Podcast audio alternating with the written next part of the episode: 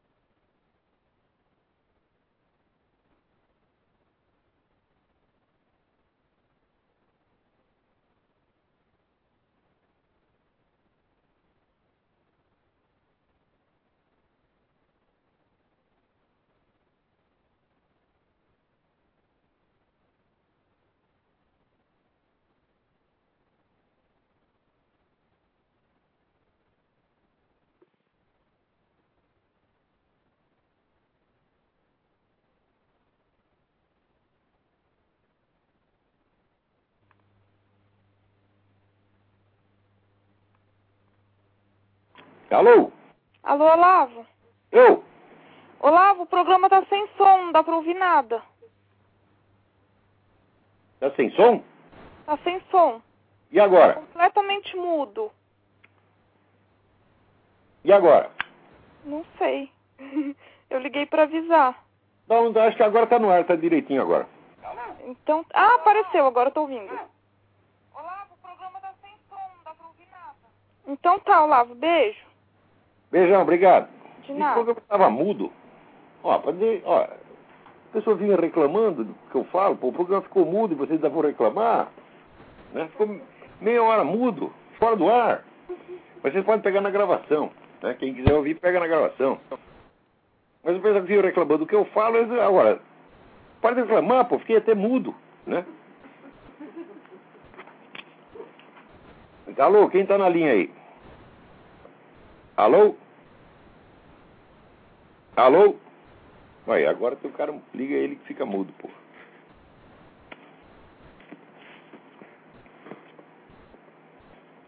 É. Agora aqui, ó, alguém me passa aqui um programa, veja que coisa, puta vida, esse país está perdido, né? Passa aqui o Drauzio Moraes, passa aqui um programa de um curso de sociologia que está sendo dado lá para juiz do trabalho, Escola de Magistratura do Trabalho da Segunda Região, EMATRA 2. O programa de sociologia consiste exatamente em um pouquinho de Emílio Durkheim, Max Weber e depois Karl Marx até o fim. Gente, faz 50 anos que o que se chama sociologia no Brasil é isto. É uma lambidinha. Você não pode, quer dizer, a sociologia foi fundada por Emílio Durkheim, então não tem como você eh, esconder. Né? Tem que começar em algum lugar, então, bom, começou com Emílio Durkheim. Max Weber também é famoso demais, então também tem que falar um pouquinho. Então você fala um pouquinho, você dá uma aula onde você junta Emílio Durkheim Max Weber, depois o resto dá 400 aulas. É Karl Marx e Engels. Só isto. Então, isto é que chama sociologia no Brasil. Quer dizer, ser um sociólogo no Brasil é ignorar tudo, tudo, tudo, tudo, tudo, tudo a respeito de sociologia. Né? Eu me lembro que já nos anos 70, 60, 70, eu comprei um livro que até foi publicado no Brasil, chama Teoria Sociológica. O autor chama-se Nicolas Timachev. Né? E ele dava um resumo das teorias de cada sociólogo, né? Mas era sociólogo que não acabava mais, era gente pra caramba, do qual você jamais ouviria falar no Brasil. E está cada vez pior, porque hoje em dia nem o livro do Timachev tem mais, quer dizer, nem livro para comprar tem. entendeu? Só tem essa merda de Marx e Engels. Quer dizer, isso não é sociologia, isso é pretexto para propaganda comunista. Então, quer dizer, vem com aquela merda da mais-valia de novo, né? Olha aqui, luta de classe, alienação do trabalho, fetiche da mercadoria, expro- expropriação da mais-valia nas relações de trabalho. Isso não é dado assim como história da sociologia, que houve um sujeito que falou que havia exploração da mais-valia. Não, isso é transmitido como sendo o conteúdo efetivo e atual da ciência sociológica. Dizer, como se a exploração da mais-valia fosse um fato e não apenas uma teoria que já foi discutida muitas vezes e já totalmente esculhambada, porra. Mas no Brasil as pessoas se eh, conformam com isso. Elas veem essa coisa acontecendo e elas não, não reclamam. Elas aceitam isso e acho que, acho que é assim a natureza das coisas. Tem até um, um- um vídeo no YouTube, né? Como fazer uma monografia pseudo-intelectual nota 10. Então chega assim, é, né, tem uma, uma menina que é assessora de redação de monografias, né? Ela chama o nome dela, é, como é? Maria, Maria não sei que Bombonier. Maria Efigênia Bombonier. Então, Maria Efigênia Bombonier tem um escritório né, que ela ajuda, ela dá é, assessoria para os redatores de monografias. Então, ela diz, a primeira coisa tem que ter aqui, um- você escolher um título legal. Então, você pega aqui, tem vários saquinhos, com, cada um com um monte de papelzinho, pega o papelzinho daqui.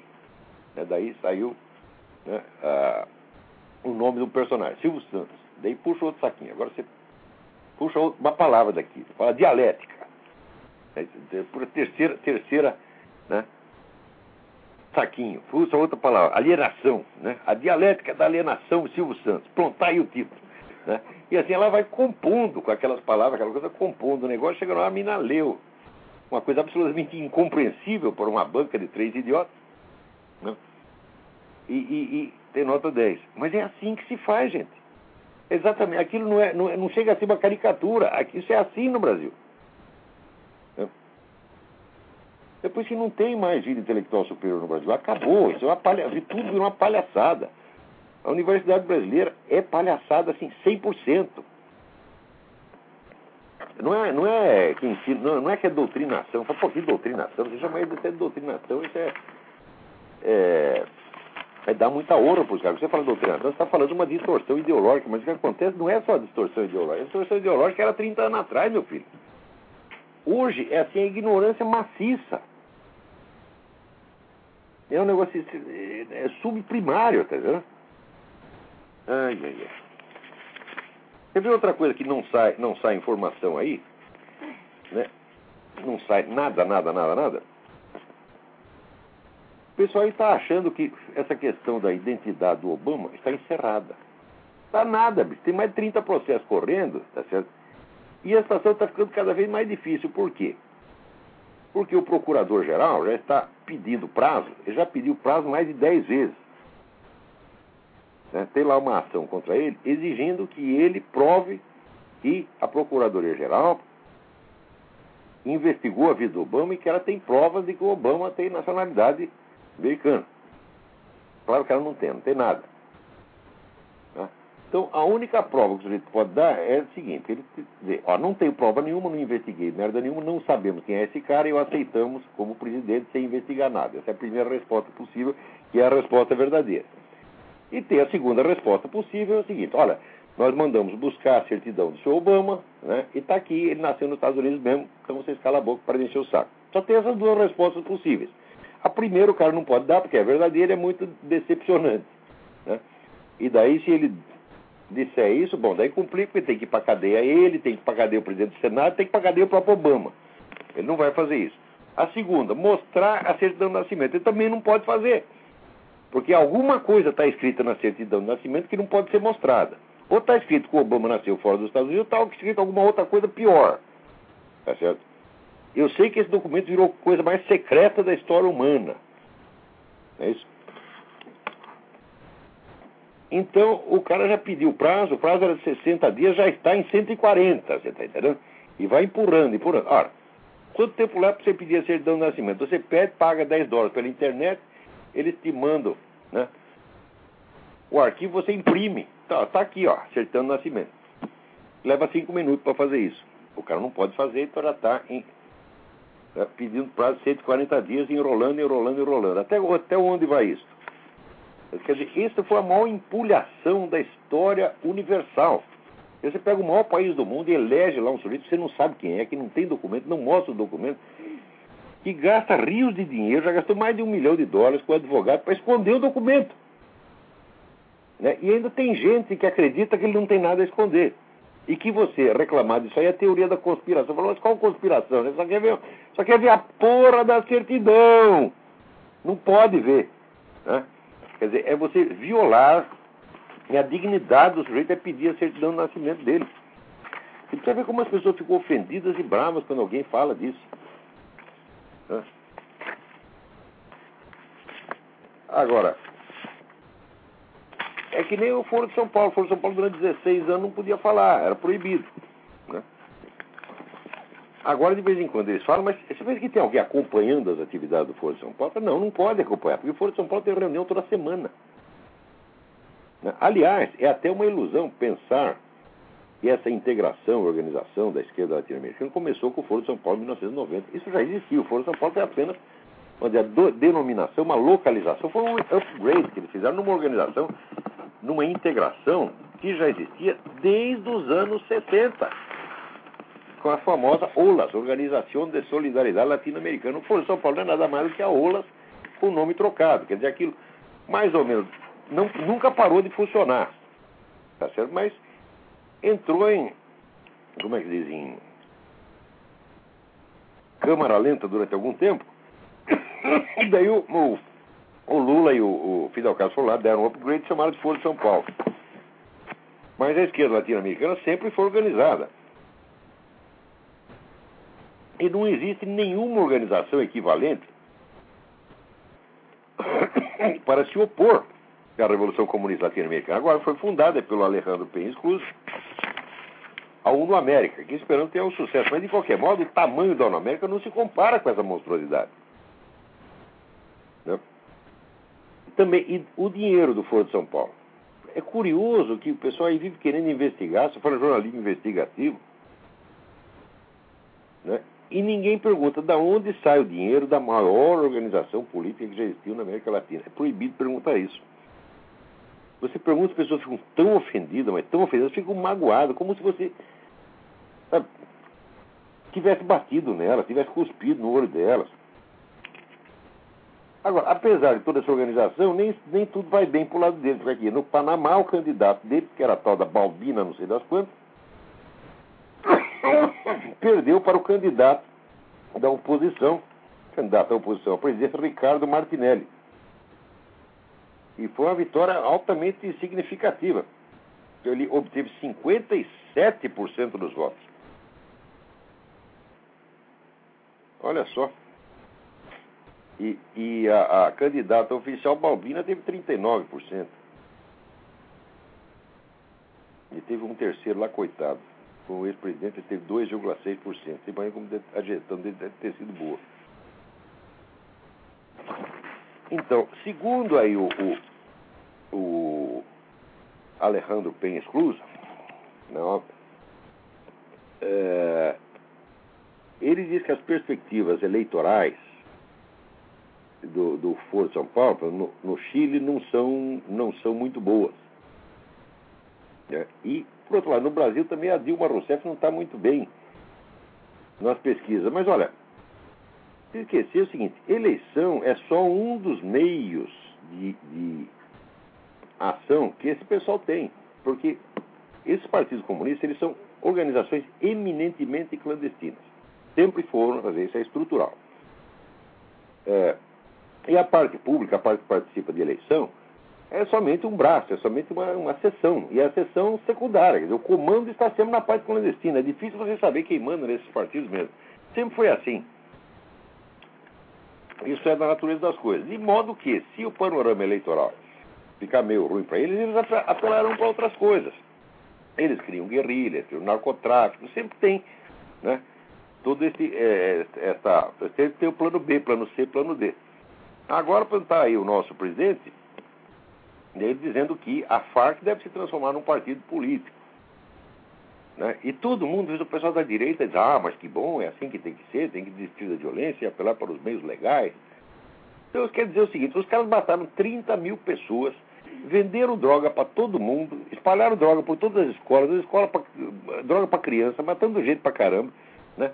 Sequestraram o jeito que não acabou mais, mantiveram 7 mil prisioneiros lá, porque a história que tem mil é uma pinóia, pelo menos 7 mil. Tá certo? é, praticam, praticam tortura, torturas medonhas, você vê as pessoas saindo de lá, assim, arrebentadas. Depois de tudo isso, eles são premiados. Viram um partido político e podem, são, como é que diz? Isso é, é, é, não é mais lavar de dinheiro, é lavar de reputação agora. Quer dizer, o sujeito deixa de ser o bandido, assassino que era, e passa a ser né, uma figura respeitável da política. Ora, isso aí é a maior vitória que a FARC pode ter obtido. Quer dizer que se,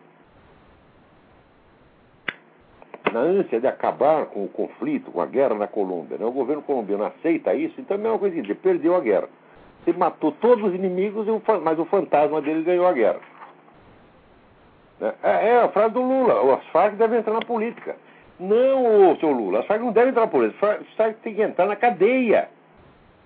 O lugar de assassino e de narcotraficante é na cadeia. Agora você quer botar os caras na política. Será que sim, como você vai botar essa ladra, vagabunda, essa mulher que roubou lá o dinheiro do Ademar de Barro, que era outro vagabundo, né? Nem por isso, né? Roubar o dinheiro dele historicamente. Você quer botar Dilma Rousseff na presidência, porra? Até eu já não explicou. O que, que você fez com o dinheiro do Ademar? Né? Será que ela fundou escolas, hospitais, né? Tem lá, Hospital de Leprosos, Dilma Rousseff, né? Será que ela fez? Que nada, porra. Agora, você quer botar essa vagabunda na presidência? Olha, tem gente que me conta, não, a Dilma é uma pessoa muito autoritária, ela manda, grita com todo mundo. Quero ouvir essa vaca gritar comigo. Ter a presidenta do Brasil, tá aí. Ah, vai gritar na puta que te pariu. Pô, o que falta com essa gente é o seguinte, ser tratado com o que eles merecem. Agora, vocês baixam a cabeça, fazem rapapés, etc., vocês acostumam esse cara. Acostumam esses caras, vamos dizer, com... Vocês dão autoridade para eles. Não quando é que eles vão dizer, não pode respeitar, porque o problema é exatamente esse. Se você diz, não, nós temos nossas divergências, mas eu respeito. Peraí, não se trata de divergência. Homicídio não é divergência, genocídio não é divergência, sequestro não é divergência. Isso tudo é crime, gente. Né? Então, se pode botar os caras da FARC na polícia, pode botar a Dilma Rousseff na presidência, então tira logo o Fernandinho Beiramar da cadeia e põe logo direto o cara lá, porra. Você tá entendendo? Então o Fernandinho Beiramar também é excelência. Agora, para mim, ver essa gente, ó, o Lula, Lula nunca participou, é verdade, nunca participou dessas coisas, então, nunca matou ninguém, nunca roubou, que eu saiba, que é roubou, nunca roubou, em termos, né? Vamos dizer, ele chegou à presidência sem roubar, tá certo? Mas fez depois, né? Não sabemos, né? Sabemos que o filho dele ficou bilionário muito rapidamente, né? Tiraram o homem do zoológico e né, ele virou uma espécie de Jorge Soros, né? Do, do, do Brasil, eu devolveria para o zoológico. Tá Ele, o pai e a mãe. E a família inteira, né? A família inteira não, parece que tem uns parentes dele que são trabalhadores, não faz mal a ninguém. Tá Mas a família Lula inteira, né? Esses que estão lá em Brasília, devia estar tudo na cana. Ou no zoológico. E a Dilma Rousseff, ah, eu quero ver essa mulher gritar comigo mesmo que foi eleita. Né? Agora, as pessoas intimidam os outros, eles fazem cara feia e gritam. Meu Deus, olha, quando eu estava na Romênia, eu descobri isso. Como eles viveram 40 anos embaixo do comunismo, então é o seguinte, se você grita com o romeno, ele por via das dúvidas te obedece. Porque ele fala, esse cara deve ser da Securitate, Securitate é KGB, esse cara deve... não tem mais Securitate, Securitate acabou, mas está tá, tá o reflexo na cabeça. Né? Então um dia nós fomos lá no cinema, né? E não tinha lugar no cinema. E o cinema lá é vendido com cadeira numerada. Então tinha alguém sentado na minha cadeira, mas chamei o gerente lá, a mulher começou a bravejar comigo, então eu gritei com ela. Gritei, imediatamente apareceu as cadeiras. Eu experimentei a mesma coisa em vários lugares. Falei, isto funciona. E o Brasil está ficando igual. Chega uma mulher, uma coitada do uma Dilma Rousseff, que é um nada, é um zero à esquerda, e grita com você, você abaixa a cabeça. E, pô, o que que há, gente? Estou preparado com esse negócio de excelência. Toda vez que eu disser Vossa Excelência, com a ressalva de que a única excelência que eles têm é na vigarice. Né? A excelência já é, como é que se diz, já é um tratamento indireto. Você tá, não está falando com a pessoa, você está falando apenas com a excelência dela, né? Ou seja, com a parte inexistente. Né? Agora está aí outra excelência, né? A Luiz Mercadante falando do parlamento latino-americano, decidimos criar o parlamento, o foro das Supremas Cortes e o Tribunal do Mercosul. Conseguimos, na última reunião do parlamento, realizada em Ascensão, fechar histórico acordo político que define o número de parlamentares por país, né, o que permitirá a realização de eleições diretas para esse legislativo supranacional. Mas olha que coisa maravilhosa. Esse é o velho plano Morgenthau, quer dizer, você vai criar o governo mundial através das sucessivas integrações regionais. E isso é a nova ordem global. Agora, esse filho da puta posa de, ah, eu sou contra o globalismo, não sei o que, mas tá lá. Está trabalhando para isso. Só existe uma política na, na, na, na, América Latina. É a política do Jorge Soros, é a política do Rockefeller, que é a política da esquerda latino-americana inteira. Então está aí integração regional. Soberania uh, nacional irá para as cucuias. E essa milicada tudo vai lá bater continência para a Luiz Mercadante, para Hugo Chávez, para Fidel Castro, tá certo? Porque ali também, fardado ou civil, tem uma crise nacional de testosterona acabou, não tem mais, você tá entendendo?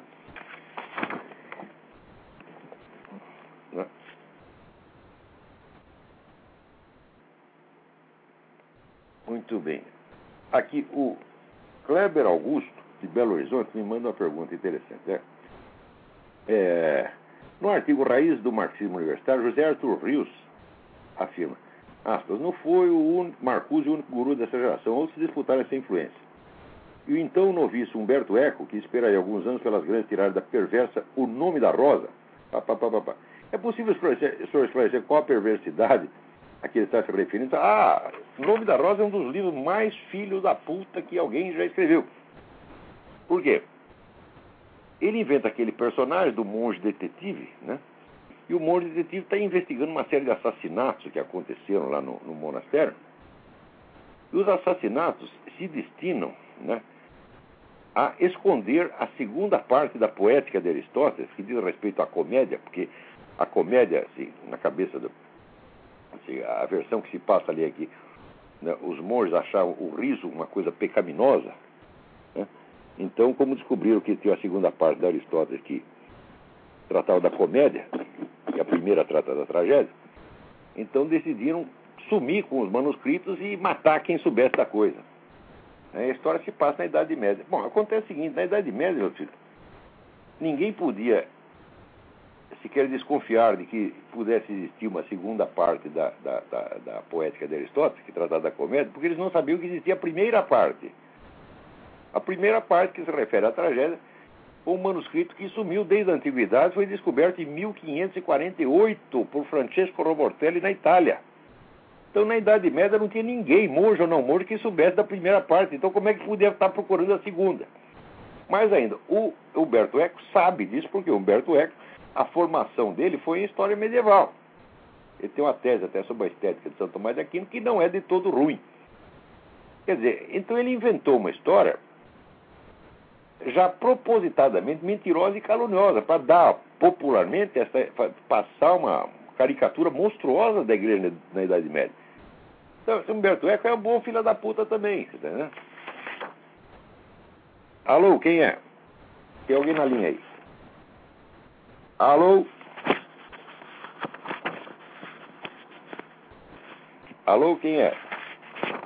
Tá mudo. Agora também não sei se eu tô mudo ou se não tô. Agora aqui me chega uma notícia que saiu, olha, no, no, blog Lumen Raciones. Isso aí também você vai ver. Se algum jornal noticiou isso aí, noticiou muito discretamente. Né? Representantes de 13 conferências episcopais do leste europeu realizaram a sua terceira reunião desde a queda do Muro de Berlim, em 1979, realizaram agora e no documento conclusivo eles alertam o seguinte: o comunismo está vivo e ativo e mais perigoso do que nunca. Olha, esse pessoal entende disso porque eles viveram embaixo do comunismo, eles sabem o que é comunismo.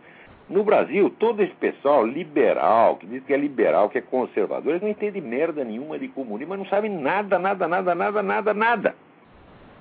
Eu, durante anos, eu participei do Fórum da Liberdade e disse, olha, os melhores, os mais inteligentes, eles não tinham a menor ideia do modus operandi do comunismo. Nada, nada, nada.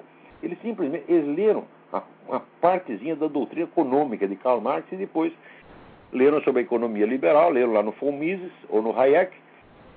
Né? E como a economia marxista não funciona, eles não prestaram mais atenção na coisa. Quer dizer, a economia marxista não funciona, mas olha aqui, espionagem marxista funciona, guerra de guerrilha funciona, propaganda funciona, tudo mais funciona. Só a economia que não. Só que, seguindo, numa economia socialista, num país comunista, a economia não precisa funcionar, meu filho. Porque quando todo mundo morre de fome, o governo não cai, o governo se fortalece. Não é como na democracia. Na Inglaterra, por exemplo, se faltar comida no prato, o primeiro-ministro cai. Em Cuba, quanto mais falta comida, mais forte está o primeiro-ministro, porra. Ditadura é assim, meu filho. Ditadura não se assenta na prosperidade, ditadura se assenta na miséria.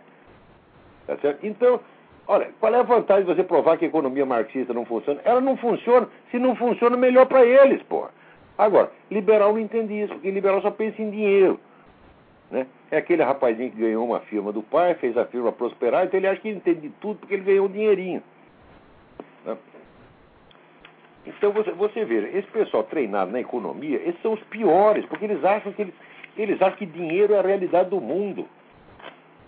Eles acham realmente que o dinheiro comanda o mundo. Meu filho, se o dinheiro comandasse o mundo, o Tsar jamais teria caído. O Tsar tinha muito mais dinheiro do que os comunistas, porra.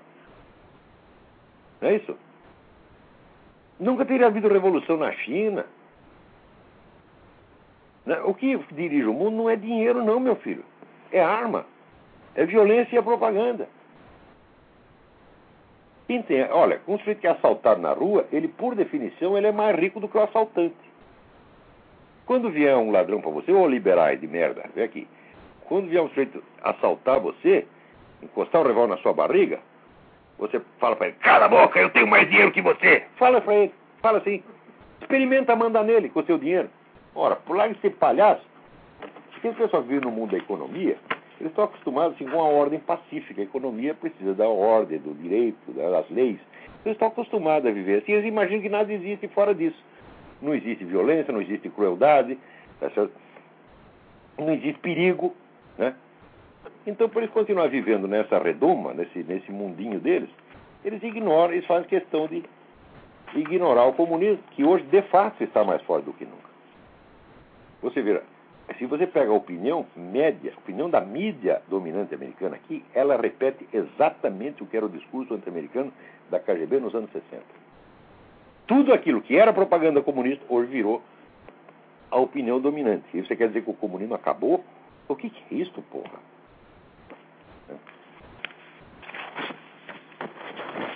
Ai, ai, ai.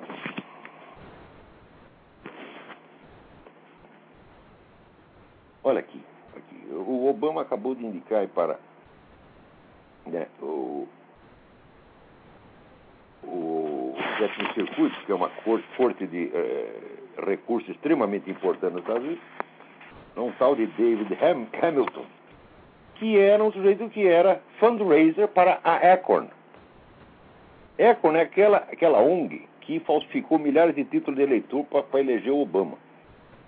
Né? E o cara era fundraiser da Econ. Agora vai ser o juiz do Tribunal de Recurso. Puta vida! Quer dizer, o Obama só está nomeando vigarista, ladrão, filha da puta, comunista, espião, terrorista. É só isso que ele está nomeando. Agora, o pessoal do Partido Republicano aqui está fazendo de conta que não vê. Por quê? Porque é ruim demais para ser verdade. Eles também estão na psicologia do senta com o leão é manso, entendeu? Alô, tem alguém na linha aí? Quem é? Alô? Alô? Pô, tá ruim hoje, hein? Até eu fiquei mudo, quanto mais os, os ouvintes. Mas vamos ver se temos mais alguma, alguma notícia aqui. Não, não, tem, não temos mais nada. Agora, tem aqui um rapaz que me pede. Oi. Oi, quem está falando aí? Oi, professor. Luiz Eduardo de Blumenau, tudo bem? Luiz Eduardo, tudo bem? Tudo jóia, graças a Deus. Professor, em primeiro lugar. Primeira parte do programa é... ou também estava mudo? Não, não estava conseguindo, era problema no Skype. Ah, vamos tá lá, eu fiz, eu fiz, uma listinha aqui, vou tentar ser breve. É, em primeiro lugar, professor, meus parabéns atrasado né, pelo, pelo aniversário do senhor. Muito obrigado. É, muita saúde, muita força e muita coragem que o senhor continue firme e forte na luta por muitos e muitos anos aí pela frente, professor. Muito obrigado. Prometo fazer outro tá. ano que vem, se não houver fatores adversos. sem dúvida, sem dúvida. Professor, segundo lugar, é, sobre o fenômeno da paralaxe cognitiva. Eu, ah. vi, eu vi que assim, existe uma relação direta entre o imbecil coletivo e esse fenômeno da paralaxe cognitiva, certo? Não, o que eu chamei de imbecil coletivo é um fenômeno local brasileiro. Né? Ele é, é. vamos dizer, o, resu o resultado de longuíssimo prazo e muito periférico de um processo que afeta toda a cultura do Ocidente nos últimos quatro séculos. Esse fenômeno de pseudo-intelectualidade que se espalhou, sobretudo pelo terceiro mundo, é claro que é um efeito remoto de uma debilitação intelectual que começa quatro, cinco séculos atrás com o negócio da paralaxe cognitiva. Uhum. Não, eu entendi, mas é que eu, eu, talvez consegui ver uma relação sobre isso, mas ainda falta, falta estudo sobre o assunto. E eu vi o seguinte, é, eu queria perguntar o seguinte, qual foi assim, a linha de investigação que o senhor seguiu para conseguir sistematizar o fenômeno da paralaxe cognitiva? Quais foram as obras que, que auxiliaram o senhor, que o senhor pode indicar para quem tem interesse no assunto? A primeira coisa que me chamou a atenção para o fenômeno da paralaxe foi quando eu estava estudando o René Descartes, Meditações de Filosofia Primeira, uhum. onde eu reparei que ele começava o livro como uma autobiografia, portanto, falando do eu histórico, biográfico, concreto dele, uhum. e de repente ele passava para o conceito filosófico do eu geral, Tá certo? E ele acreditava que ainda estava falando uma biografia, fazendo uma biografia. Quer dizer, ele estava confundindo a perspectiva biográfica com a perspectiva teórica, teorética. Hum. Certo? Eu falei, epa, é, o sujeito ele perdeu, como é que ele está? Está confundindo dois planos aqui. Isso aí é muito, grave, por quê? Porque ele, no começo do livro, ele promete que ele vai basear tudo na sua experiência pessoal. Perfeito. E depois ele cria um conceito filosófico do eu e começa a tirar conclusões gerais disso aí. Eu falei, peraí, ele perdeu o foco. Uhum. Aí, então, é, essa... é, então, havia uma, uma, uma contradição, não é uma contradição lógica é, é, entre uma coisa e outra, o que havia era uma contradição entre a tese que o sujeito estava tentando mostrar e a estrutura do texto na qual ele, ele expunha essa, essa tese. Uhum. Daí, daí não, eu observei a mesma coisa no David Hume. David Hume. Assim, foi, foi mais ou menos por acaso. E eu não precisei organizar nada, porque de repente aquilo apareceu sozinho. Praticamente todos os autores desse período, né, vamos dizer, do século XVII, até entre o século XVII e o século XIX, todos os autores importantes que eu li, eu observava isso. A coisa apareceu uhum. sozinha. Quer dizer, e hoje parece que massificou isso aí. Massificou, massificou e virou um processo inconsciente. É verdade, isso é, é extremamente perigoso, professor.